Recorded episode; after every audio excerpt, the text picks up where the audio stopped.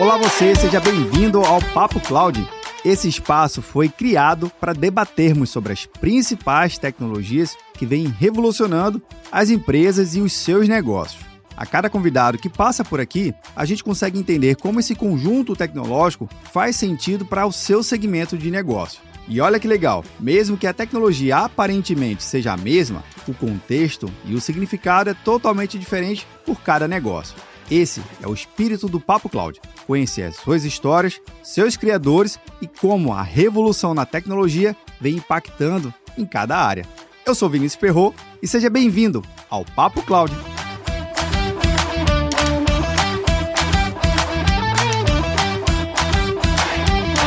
Olá você, seja muito bem-vindo ao Papo Cloud. Nesse episódio, a gente vai falar sobre um tema bastante curioso, que é tal das fraudes em anúncios digitais. Essas fraudes, provavelmente você, usuário, já deve ter se pego aí numa rede social, clicado num banner meio desconfiado e não era o anúncio verdadeiro da loja que você estava querendo, na é verdade? Isso já aconteceu. Se já aconteceu, depois conta aqui pra gente. Mas esse tipo de fraude é algo que gera prejuízos imensos, não só para os anunciantes, para as marcas, mas para você e para mim, para todo mundo que é consumidor. Ninguém gosta de ser enganado, né? Chega de fraude e no mundo digital existe sim solução para contornar, mitigar e eliminar essas fraudes. Como? Esse como é o que a gente vai conversar com Eduardo Carneiro, VP Latam da Traffic Guard. Edu, seja muito bem-vindo aqui ao Papo Cloud. Vinícius, obrigado pelo convite, obrigado pela oportunidade de conversar. E o assunto, efetivamente, ele é bastante interessante porque impacta a vida de absolutamente todo mundo e todas as empresas, todos os dias, todas as horas. Verdade, Edu, verdade. E, cara, isso aí é, é algo que, por que pareça, a gente, por mais que estude esteja preparado, mas veio, vez outra, aparece um negócio tão certinho, tão bonitinho, parece é um anúncio de verdade, mas quando a gente começa a olhar alguns detalhes, a gente cai numa, numa cilada. Mas, fazendo um anúncio aqui, e esse aqui é verdadeiro, não tem nenhum tipo de fraude, é uma parceria que o Papo Cloud tem com o pessoal da MIT. MIT, não sei se o Edu conhece, provavelmente sim, uma empresa globalmente conhecida. Ela, agora, Edu, ela está oferecendo aqui para os participantes do Papo Cloud, um exemplar totalmente gratuito para sua casa, vai com uma forma de carinho, lembrete do coração aqui. Papo Cloud do time da MIT para você. Beleza, Edu? Depois vai chegar na sua casa aqui esse lembrete. Obrigado, viu, Edu, pela parceria aqui e obrigado você também, pessoal da MIT. Vamos lá.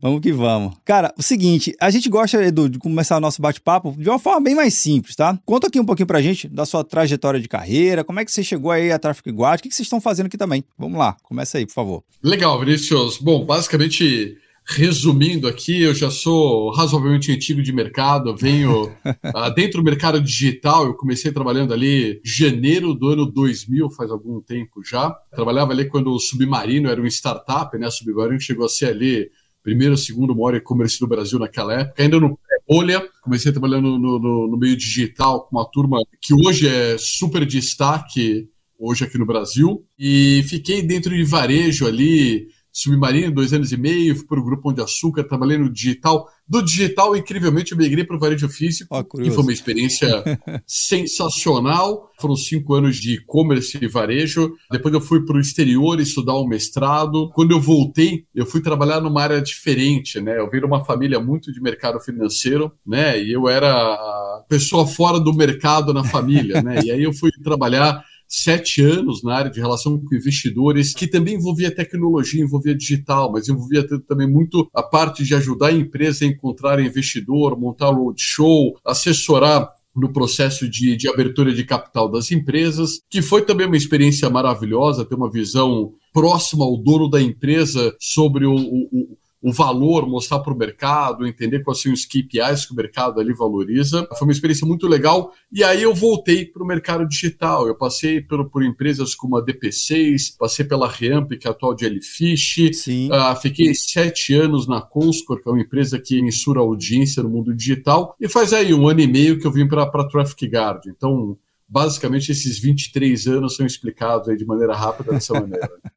Cara, isso é muito legal, porque mostra que as suas experiências, por mais que ela tenha muito contato com o mundo virtual, mas o reflexo no dia a dia é o mundo físico, né? Então eu acho que essa troca de você ter essa vivência de tanto no mundo on-premise, que é um termo mais técnico que a gente gosta de usar aqui, no mundo real e no mundo digital, mostra que as coisas estão conectadas, né? Não são apartadas. E às vezes a gente ouve muito desses temas que é como se fosse uma coisa totalmente distinta. Ah, o anúncio digital somente deve ser pensado no digital, as estruturas digitais. Sim, é um caminho. Mas o impacto também é no mundo real, é o como o ser humano se comporta com aquilo ali. Faz sentido, então, essa combinação do mundo digital com o físico? Absolutamente. Eu nem vejo uma separação total, eu nem compreendo alguém que possa dizer que existe uma separação digital no sentido de, de anúncio de vivência. Né? A gente está falando início de processos e mesmo quando a gente vai medir algum tipo de, de funil aqui, que a gente não vai olhar somente para o digital, e até porque um processo digital, um processo de intermediação, que na verdade ele dispara um trigger para um processo não digital, que é um processo de logística, né? Então a gente pega hoje, vamos pegar um varejo grande igual o Mercado Livre Amazon, são empresas de logística, né? Basicamente são empresas financeiras, logística, onde a gente tem uma intermediação digital aqui,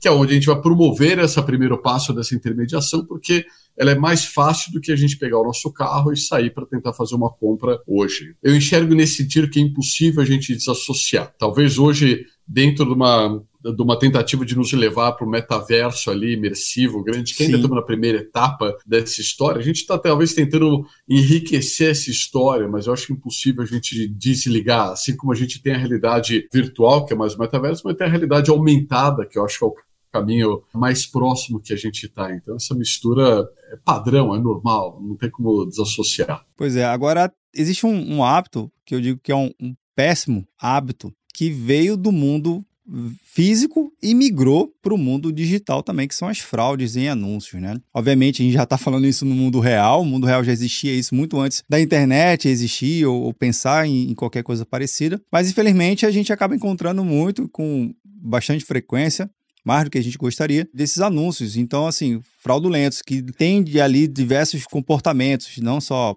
roubar um dado de um usuário, ou até mesmo roubar uma venda de uma loja para ir para colocar em outra. Enfim, tem todo tipo de fraude aqui. Edu, conta um pouquinho como é que surgiu o conceito da Traffic Guard, como é que vocês estão ajudando o mercado, uma empresa que foi fundada em 2015, se eu não me engano, se eu estiver falando errado, por favor, me corrija aqui. Mas eu acho que é uma coisa que faz tanto sentido a gente precisar da solução de vocês hoje. Então explica para a gente aqui, vamos lá. Vinícius, olha que legal que você comentou. Na verdade, eu enxergo hoje o mundo, o mundo virtual como um, um processo muito semelhante que a gente tinha de globalização. Né? A gente passa por um processo de desglobalização, mas ali vem desde os anos 90 até aí a primeira, primeira década do ano 2000, um processo de globalização, que é a gente tentar construir ali um mundo, um mundo único, a gente tentar, por exemplo, fazer um alinhamento, ou vamos usar um termo mais técnico, como você já falou aqui, usar uma, uma taxonomia Sim. que a gente pudesse cada vez mais casar o que acontecia no mundo numa única coisa. E o mundo virtual, ele é um mundo com menos fronteira. Menos fronteira, a gente enxerga justamente essa questão de a gente ter menos regra, menos controle. O mundo, ele não é tão homogêneo né? E ainda vai demorar séculos para se tornar algo homogêneo. Então a gente tem hoje uma abertura, ou na verdade até um, uma visão aqui mais de fraude, um risco de estar aberto com, com, diversos países e regiões do mundo num ambiente que não tem uma fronteira muito clara, né? A gente tem leis, regras que elas se encaixam para as empresas e dentro do nosso território. É difícil a gente estabelecer o conceito de território físico para o território virtual. Então a gente começa aí a dificuldade de controlar fraude. Nós temos, lamentavelmente, uma, uma, uma cultura de, de fraude que é pré-histórica também aqui. Eu diria que veio junto com a descoberta do Brasil. Então já existe ainda uma cultura da gente lidar com isso no mundo online e no mundo offline. Mas vamos lá. Onde nasceu a Traffic Guard? Ela pretende nascer na Austrália, um país tradicionalmente um baixíssimo problema de fraude. Né? Eu, eu, eu morei dois anos lá e vivi muito um país que ele tem um, um orgulho de praticamente você não enxergar nenhum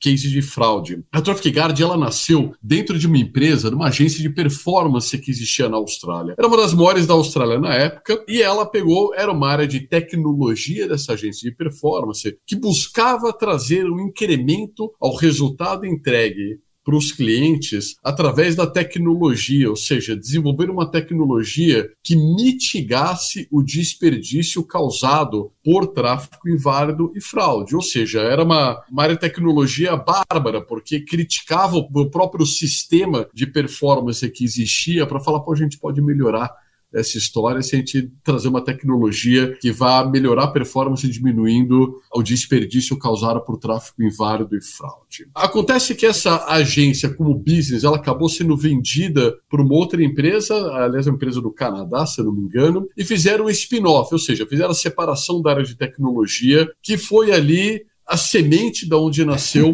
a Traffic Guard. E aí foi muito legal, porque se tornou ali, como você falou, em 2015, uma empresa apartada. Basicamente, a empresa trabalhou dois anos desenvolvendo o produto, porque daí não era um produto que eu usar internamente, mas é como que eu desenvolvo um produto comercial Verdade. que eu possa comercializar. Então foram dois anos, a gente fez aí o lançamento das soluções aproximadamente cinco anos atrás. Hoje, uma empresa dentro desse cenário, nós temos aí aproximadamente 4.300 clientes no mundo todo e estamos aqui na América Latina faz mais de dois anos, quase dois anos e meio. Eu estou na companhia aqui faz mais ou menos um ano e meio. Então, basicamente, a história. Hoje, nós somos aí em torno de 100 pessoas ao redor do mundo. Né? A nossa sede continua sendo na Austrália. Temos escritório em Singapura, Índia, Croácia, UK e o nosso escritório Latam, que fica aqui no Brasil. Escritório, entre aspas, né? A gente já vive uma vida aqui híbrida Verdade. e temos metade da nossa equipe Latam fora de São Paulo, que é onde a outra metade está. Então é muito legal que a gente já trabalha nesse conceito híbrido e sem também ter uma fronteira única, a necessidade de ter um time colado com um Big Brother olhando o que está acontecendo. Esse time a gente funciona muito bem uh, nessa maneira mais regional, digamos assim. Cara, isso é muito legal. Agora, obviamente, tem um desafio enorme. A uma presença global de vocês, né? O mercado de anúncios também é algo gigantesco, né? Talvez quem esteja acompanhando aqui, vendo, nos ouvindo, fale assim: ah, mas é só um bannerzinho que aparece, ou é só um, uma caixinha que rola para cima e foi embora, é, é pequeno.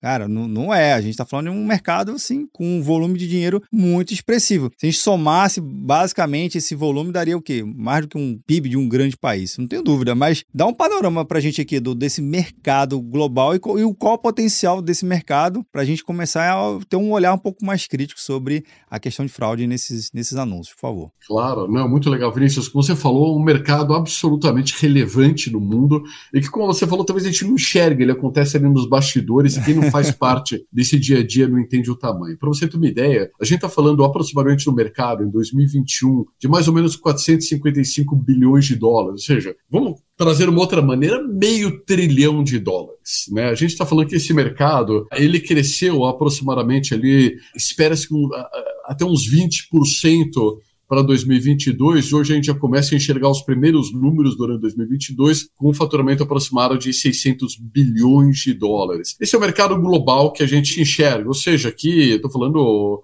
3 trilhões de reais em termos de mercado, em termos desse tamanho desse mercado que explora a mídia. Sim. Eu estou falando de mídia digital. Então vamos lembrar que, na verdade, o mercado de mídia, se ainda pegar a mídia offline, falando TV, rádio, TV acaba, etc. e tal, a gente está falando do mercado absurdamente maior do que esse, onde a gente tem aqui os anunciantes, a agência, a gente tem as empresas de tecnologia, então o mercado que realmente ele roda um dinheiro gigantesco.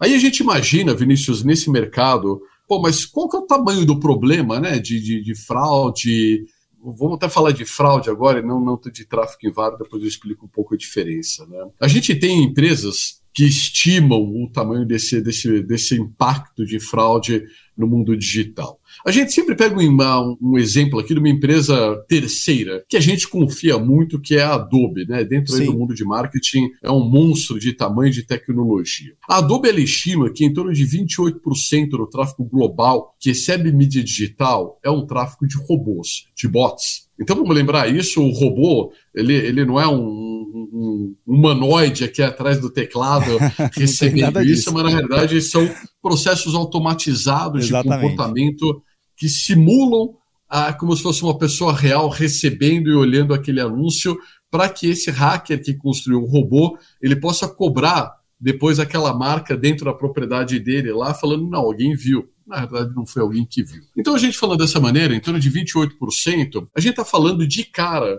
mais ou menos 130 bilhões de dólares correndo o risco de serem desviados para essa audiência de robôs. Então, eu estou falando aqui quase um trilhão de, de, de reais, para a gente colocar sempre moeda local aqui, com o potencial de parar na mão de hackers, de criminosos, já numa primeira, numa primeira fase. Quer quem construiu? Não existe porque alguém construiu um robô. Sim. Se não for, provavelmente é para desviar algum tipo de verba. Então, esse é o tamanho do problema que a gente tem de tráfego inválido dentro de mídia digital, né? para não falar no resto do mundo. E de tecnologias que ainda são novas, explorando esse gap de valor. Porque quando a gente fala hoje que potencialmente 130 bilhões de dólares podem estar sendo desviados só por fraude, eu não estou nem falando de tráfego inválido aqui, que é um, é um outro tipo de desperdício. E a gente está falando que hoje ainda são poucas empresas no mundo como a Traffic Guard explorando ativamente a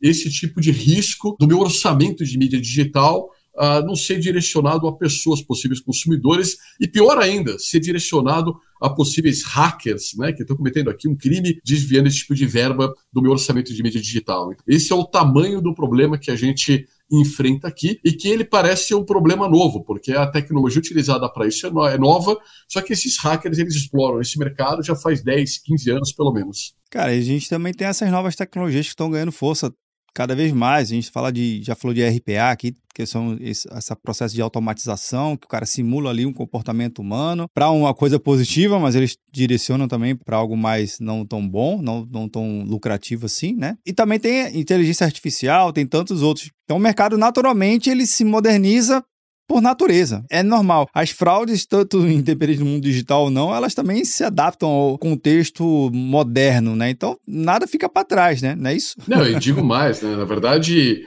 eu me atrevo a dizer que o hacker ele sempre está dois passos na nossa frente, porque ele não trabalha sob uma ótica de regras ou de fronteiras ou de mensuração como a gente trabalha, a gente precisa trabalhar. Então, na verdade, o que a gente tem ali é um mundo fora da lei, vamos utilizar aqui um termo de, de western, né? Ele trabalha ali dentro de uma realidade fora da lei e ele consegue ser muito mais rápido em aplicar. E queira ou não, e aqui é uma visão hollywoodiana, mas também real, muitos desses hackers são absolutamente especialistas em fazer isso. Né? Eles são especialistas em explorar, trazer tecnologia. Você acabou de falar de inteligência artificial e explorar, trazer essa tecnologia para dentro de casa. Então a gente não tem hoje uma polícia combatendo, né? Aliás, é interessante, a gente chama Traffic Guard aqui como uma polícia de trânsito, polícia de tráfego, né? Porque a gente está olhando o tráfego da internet, mas é difícil hoje esse hacker a gente ter algum sistema de polícia correndo atrás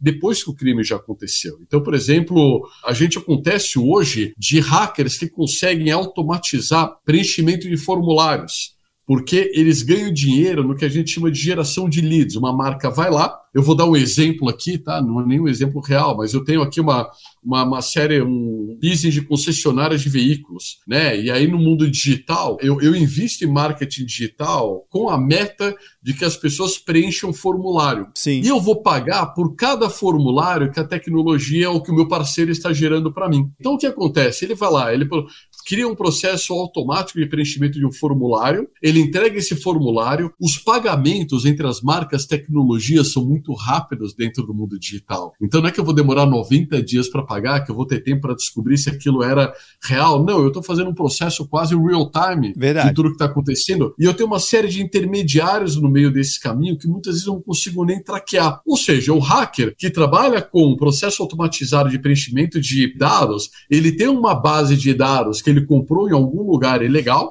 né? Ele vai utilizar esses dados para automatizar o preenchimento de formulário, ele vai entregar um formulário preenchido, ele vai receber o dinheiro dele. E a concessionária de veículos, quando vai colocar o call center para ligar e falar: o senhor Vinícius, eu vi aqui que o senhor preencheu um formulário, o senhor está interessado aqui no, no veículo X, e você vai falar: eu não preenchi o formulário nenhum. Não tô, não tô sabendo o que, que você está falando. Então, que marca, não sei nem quem você é. Exato, não, não, não tô interessado, tô pagando meu carro atual aqui ainda. Então, na verdade, é só para dar um exemplo de como a gente tem hoje uma, uma velocidade e a gente não tem um processo estrutural de investigação ou de polícia, então um terreno que ainda continua muito livre e devido à velocidade dos processos e ao número de intermediário que nós temos aqui, esse hacker está muito na vantagem para explorar esse gap de processo que a gente tem no mundo digital. Cara, isso é muito, muito curioso, porque tem que ter formas e processos e, obviamente, vocês agora, olhando esse contexto e tentar trazer para dentro da discussão com os gestores, falar assim, gente, ó, isso aqui acontece, essa aqui é a realidade, mas os meios e os caminhos para evitar esse tipo de problema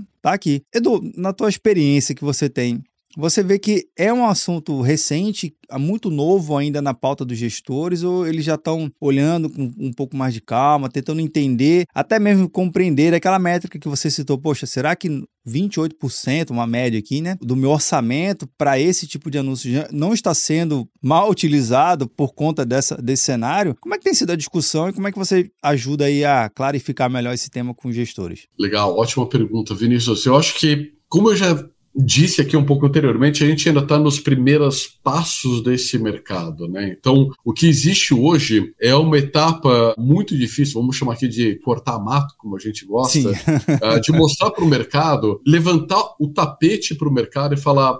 Olha o que, que tem aqui embaixo. Ótimo. Então, o primeiro ponto é a gente achar a coragem e a vontade de players do mercado de falarem, pô, eu topo levantar aqui o meu tapete e eu topo que você me mostre aqui. Eu vou ficar no primeiro momento chocado com o que eu vou ver, mas eu vou ter uma visão construtiva disso, que eu vou falar, pô, mas peraí, se eu estava desperdiçando ou perdendo isso daqui sem nem saber, pô, se eu trouxer de volta isso, o primeiro ponto, eu vou parar de desperdiçar. Sim. Segundo ponto, eu vou parar de, sem ao menos saber, acabar disponibilizando uma verba para o hacker ali que eu não estou nem sabendo que eu estou disponibilizando. Verdade. Terceiro ponto é, se eu trouxer essa verba de volta, eu vou trazer mais conversões com o mesmo orçamento que eu possuo hoje. Então, voltando aqui um pouco para a tua pergunta, uma coisa que me atraiu muito na Traffic Guard, quando bateram na minha porta, foram alguns dados, e não são dados internos nossos, mas muito de mercado, de o quanto que a fraude no meio digital cresceu durante a pandemia.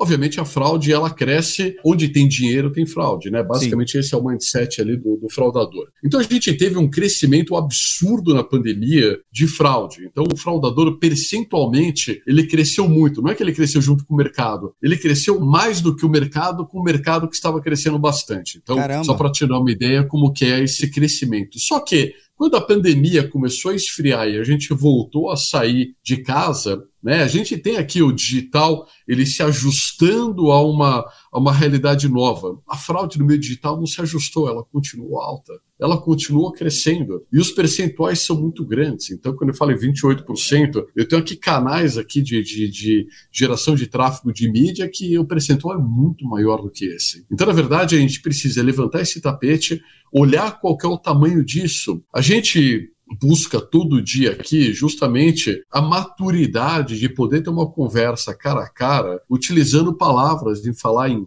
fraude, em falar em auditoria, Sim. em falar em desperdício. Então, assim, não é fácil hoje a gente encontrar, por mais que a, a causa seja muito nobre, e ela é muito nobre, não é fácil hoje a gente encontrar um mercado completamente aberto a uma autoavaliação. Não é fácil a gente encontrar no mercado pessoas que vão compreender que isso acontecia no passado porque não existia tecnologia. Então existe um receio de no meio do caminho eu encontrar um gestor que ele vai adorar a solução e vai falar: "Nossa, isso é incrível".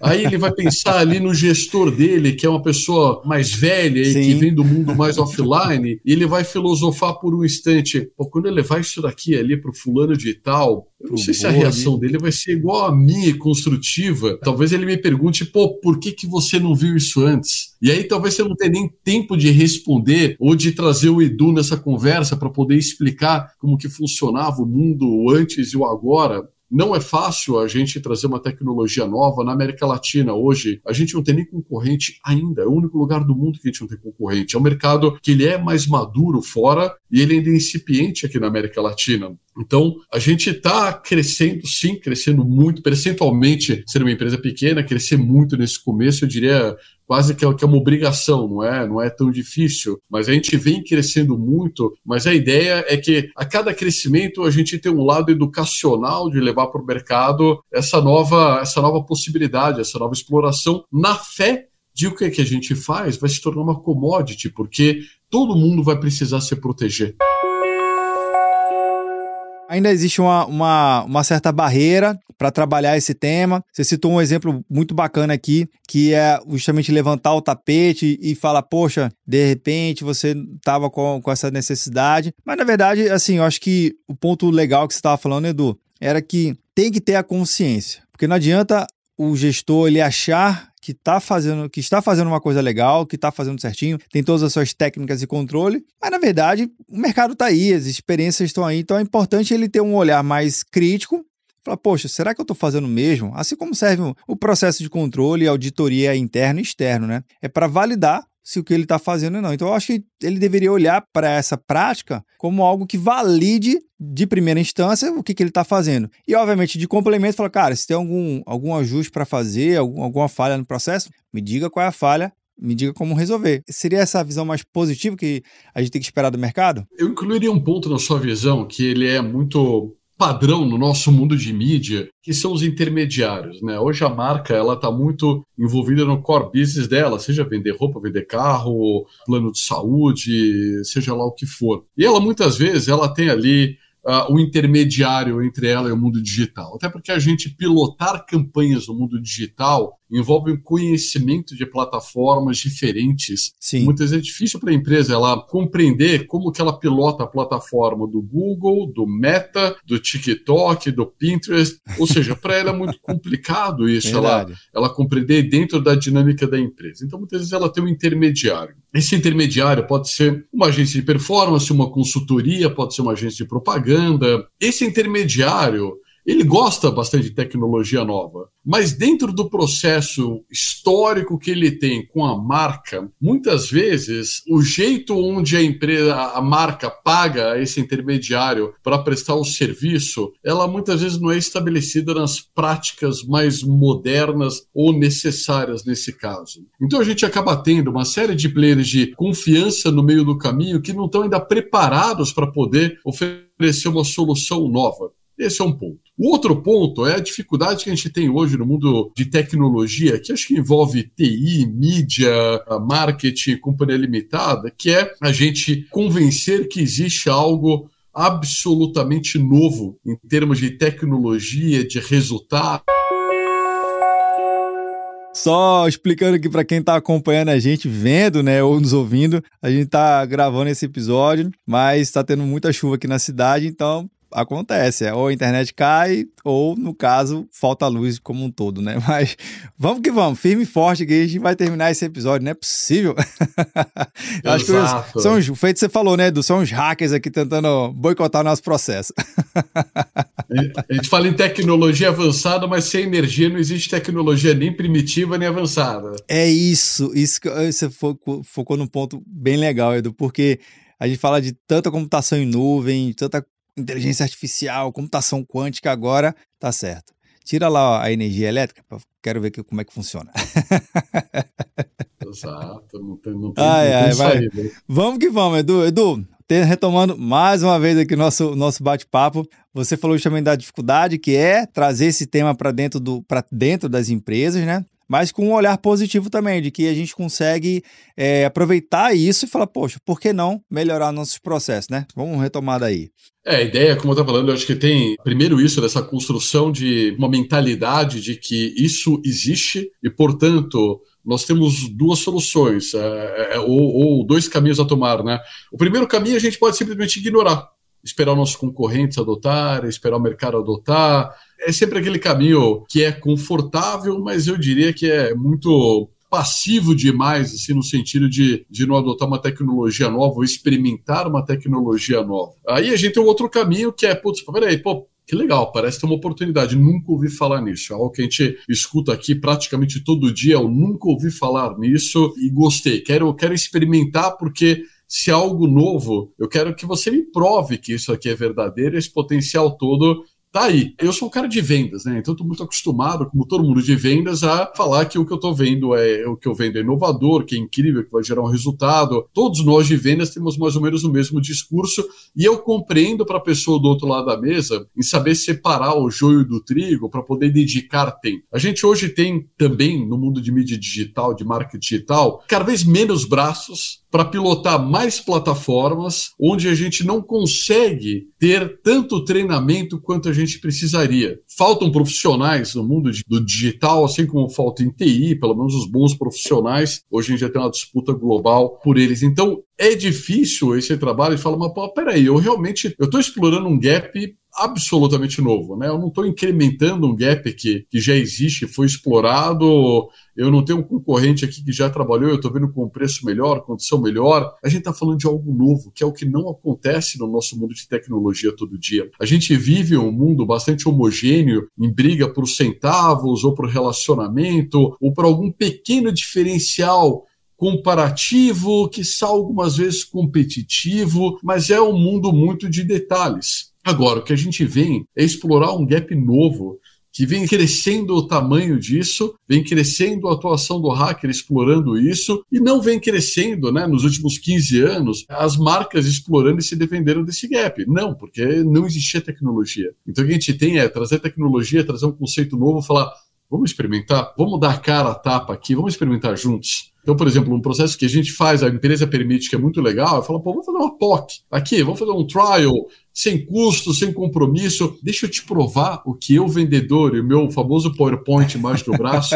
estou mostrando para você. Porque eu compreendo do teu lado que sorriso de vendedor e PowerPoint, você está cansado. Então, na verdade, a gente tem que, que, experimentar. E aqui a gente encontra aquelas pessoas que estão abertas a sempre a experimentação, a fazer ali um teste multivariável com o que ele já tem, ou experimentar ferramentas novas, e que existe uma cultura de experimentação para tentar provar o que, que vai ser o melhor para trazer para dentro de casa. Então, mais ou menos esse é o caminho que a gente explora hoje muito diretamente com as marcas, mas a gente tem fé de que o mercado ele vai se tornar cada vez mais maduro e a gente vai ter muito mais parceiro para trabalhar junto a essa proteção das marcas contra o desperdício causado por tráfico inválido e fraude. Cara, eu acho que uma das principais, pelo menos um dos principais gatilhos que os gestores poderiam ter, ouvindo você, ouvindo a tua fala, Edu, é o seguinte: ok, o desperdício financeiro, de certa forma, você você vai, vamos lá. No pior das hipóteses, você consegue reaver a grana de volta, né? Botando mais dinheiro, né? Óbvio.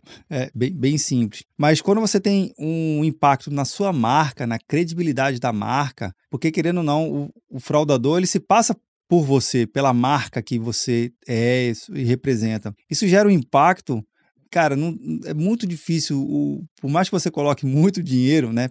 Deixe de contar para pesar, para falar assim, ah, toma aí uma tonelada, um container de dinheiro. É mais difícil você, você conseguir reaver quando a sua marca tem algum prejuízo nessa ótica. Então, eu acho que a, na, na, tua fala, Edu, para mim tá, de novo, super claro que eu acho que vale muito a pena você experimentar e falar assim, poxa, deixa eu rever, deixa eu aproveitar que o Edu estava me falando aqui para rever os meus processos. Você falou da, da POC, né, que a gente chama de prova de conceito. Fazer uma prova de conceito, eu acho que nos dias de hoje, para um, algo que vá muito além do simplesmente do dinheiro, que, que envolve diretamente a marca, eu acho que também é uma forma de sensibilizar o board, né, que você também citou. Às vezes tem um gestor um pouco mais drivado ao modelo antigo de gestão e tudo mais. Então é uma forma de falar: olha, não é, não é o dinheiro que a gente só está querendo economizar, é também. Mas olha o, o tanto do buraco que a gente pode estar tá evitando de causar para a marca. Então, em linhas gerais, é isso. Faz sentido essa, assim, pelo menos a, que eu estou entendendo aqui do nosso bate-papo, é isso? Não, total sentido. Aqui a gente está explorando várias possibilidades e passos diferentes. Acho que tem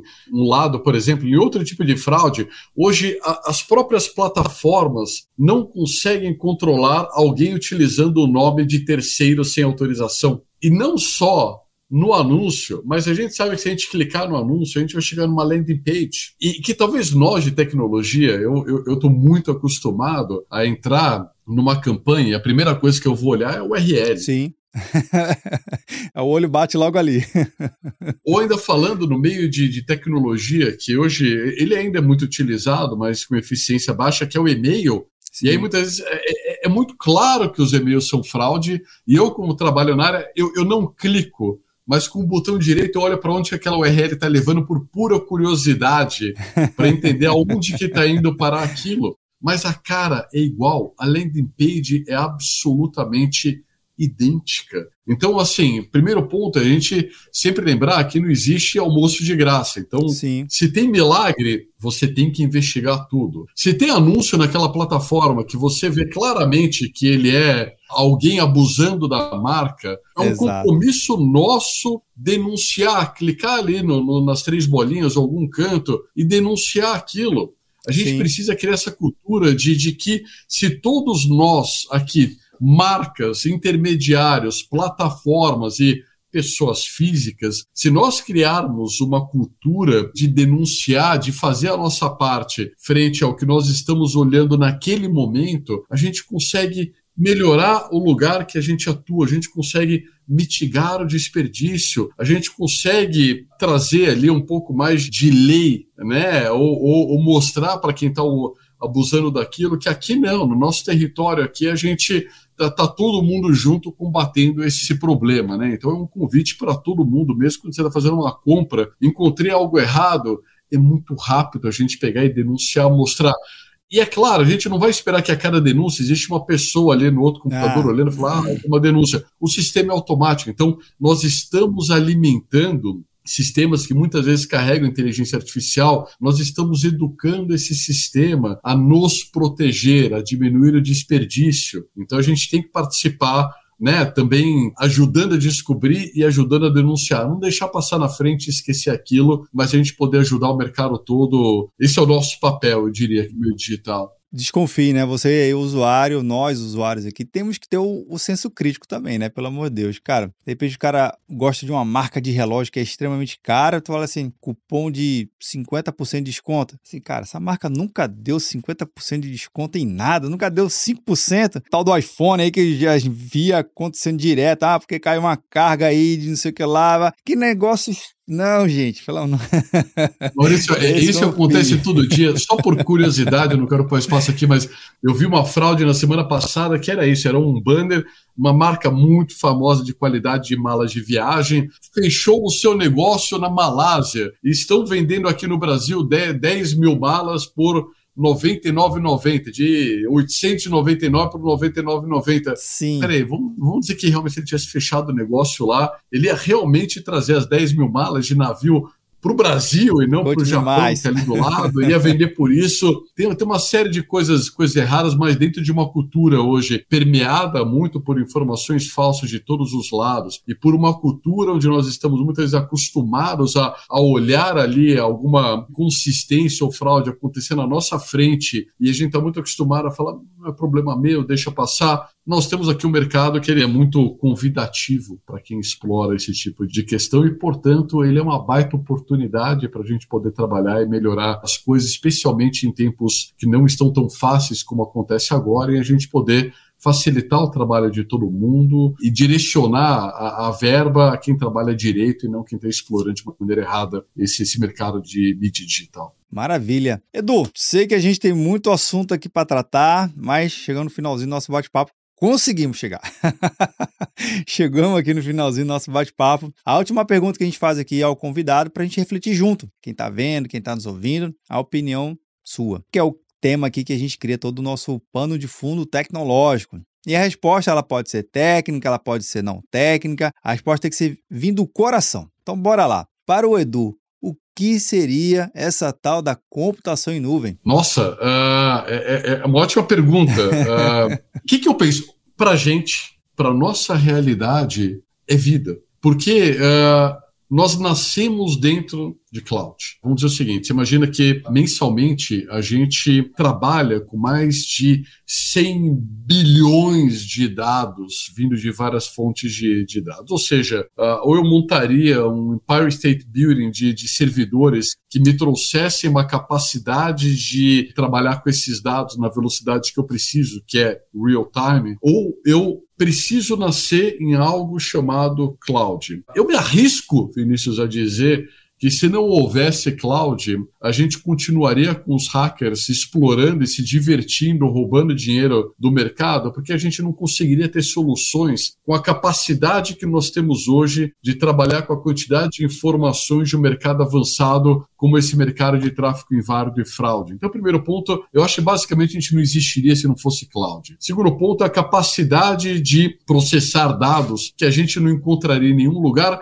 muito menos com uma escala de uma empresa que ainda é pequena como a nossa. Então, provavelmente só haveriam aí quatro ou cinco empresas no mundo com uma capacidade de processamento de dados para fazer o que a gente faz. Então, esse processo todo ele está baseado em cloud. Nós somos hoje parceiros, por exemplo, do Google, utilizamos a cloud deles e somos parceiros uh, de negócio, parceiros comerciais, e hoje, uh, inclusive, ajudamos o Google a identificar uma série de, de detalhes de dados que eles próprios não, não, não, não trabalham identificando. E então o Google enxerga o valor em ter um terceiro trabalhando para mitigar esse tipo de problema, que inclusive acontece nas plataformas da própria marca. Então, existe um problema de falar, não, eu estou com alguém aqui que vai olhar para dentro da minha casa sob uma visão de auditoria, então eu não gosto que, que olhem aqui para dentro de casa, eu vou tirar. Não, existe uma abertura para a gente trabalhar juntos dentro do ecossistema deles, que é 100% baseado no próprio cloud deles, para a gente olhar o que, que acontece ali dentro. Então, não existiria ou a gente estaria talvez a 20 anos de distância do que a gente tem hoje se não existisse cloud para a gente poder trabalhar. E com a velocidade que eu preciso hoje me adaptar, adaptar os meus clientes, eu não poderia ter um cliente hoje que eu falasse para ele: olha, eu só posso te proteger isso daqui. Mas se você aumentar a verba aqui, porque é Páscoa, por exemplo, tá chegando Páscoa, né? Onde ele pega e ele aumenta a verba dele para esse tamanho, eu falo assim: ah, não dá, eu vou ter que contratar servidor, eu vou ter que fazer não sei o quê. Como a gente costuma dizer aqui. Ia chegar a Páscoa, o servidor não ia chegar. Isso é fato. Passou, né? É, passou. Então a gente não teria nada dessa capacidade de existência de vida com processamento de dados, velocidade de adaptação, se a gente não tivesse cloud no nosso, no nosso business. Tá? E eu, eu enxergo hoje sob uma ótica de traffic guard, né? Mas sob uma ótica de todo mundo que eu falo dos meus clientes, uh, não existe mais o que a gente via. Eu já sou mais velho de mercado, né? Você é jovem, mas que não existe mais aquela questão da gente ter uma sala de servidores, servidores próprios, ou um prédio de servidores para a gente conseguir correr com a tecnologia de acordo com a demanda do mercado nos exige. Então, eu fui pego de surpresa aqui com a pergunta, mas eu, é, é isso, para a gente é vida. Sem cloud a gente Perfeito. não existiria aqui. Perfeito. Fica aí para a gente refletir em conjunto a tua fala, Edu. Cara, obrigado demais. Assim, eu acho que enriqueceu muito aqui o, o portfólio do Papo Cloud, de ter mais um conteúdo bem diferente e bem necessário. E abre bastante os horizontes, viu, Edu? Acho que eu tenho certeza de quem está acompanhando aqui vai pensar diferente sim na sua fala e falar assim, poxa, tem uma área da minha empresa que anuncia, vou dar essa dica para esse pessoal. Já fica aqui a dica também, viu, pessoal? Ajude a chegar a, esse, a aumentar o nível de consciência sobre esse tema. Edu, valeu demais, viu? E vamos marcar a segunda sem esse problema vamos. de internet.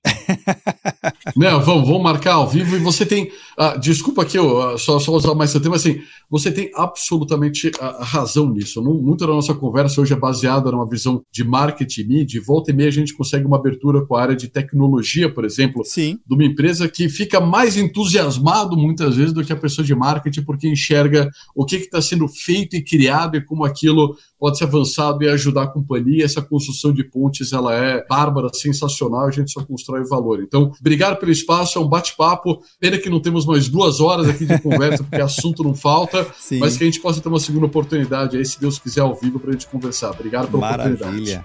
Bem, Fechou, pessoal. E você que está vendo ou nos ouvindo, o que, que você achou do bate-papo? Bem, esse bate-papo hoje foi com emoção, viu? Faltou luz, faltou internet, faltou tudo aqui, mas não faltou a vontade de querer continuar esse bate-papo. Continuar, você sabe, né? A gente continua discutindo esse e outros temas lá no nosso grupo do Papo Cloud Makers, o grupo do Papo Cloud lá no Telegram beleza? Link na descrição aí para você. E se você chegou até aqui, deixa um comentário, né? É importante a gente ter essa troca, esse momento de troca saber seu feedback. Já ouviu falar na Traffic Guard? Se sim, comenta. Se não, também comenta. E de repente é uma oportunidade incrível de você abrir uma agenda diferente na sua empresa. Para de falar de chatbot, para de falar de chat GPT. De repente isso não está trazendo resultado, né? Uma forma de trazer mais resultados é olhar o que você já está fazendo, fazer melhor com mais eficiência. Olha, é palavra de ordem, viu? Agradeço também a parceria da MIT Technology Review. Obrigado pelo exemplar e você, vejo no próximo episódio. E aí, tá na nuvem?